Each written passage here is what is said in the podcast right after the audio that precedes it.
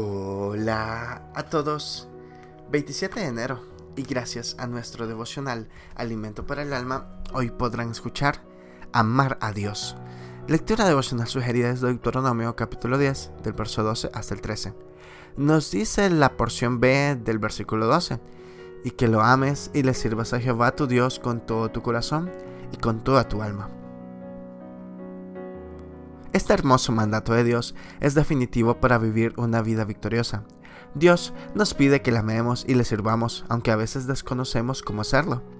En mi testimonio personal, durante largo tiempo de confinamiento me sentía impotente para servir al Señor hasta que en oración le dije, Dios, tú sabes que te amo, quiero agradarte y obedecerte, pero en este encierro, ¿cómo puedo servirte?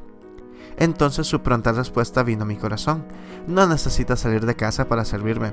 Desde donde estés, puedes dar consuelo al afligido, ayuda al necesitado y amor al triste.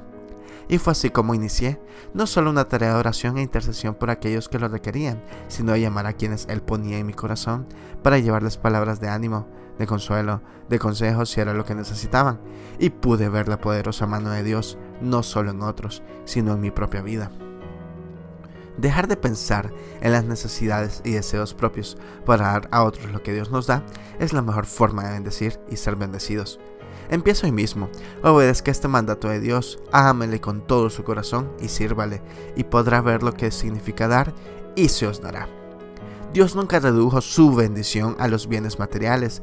La bendición espiritual no perece y nos lleva a tener la más invaluable que cualquier ser humano pueda desear paz, contentamiento y gozo inefable que el dinero jamás dará. Devocional escrito por Aminta de Medina en Colombia. Señor, danos un corazón que te ame y que te sirva. Muchas gracias por escuchar.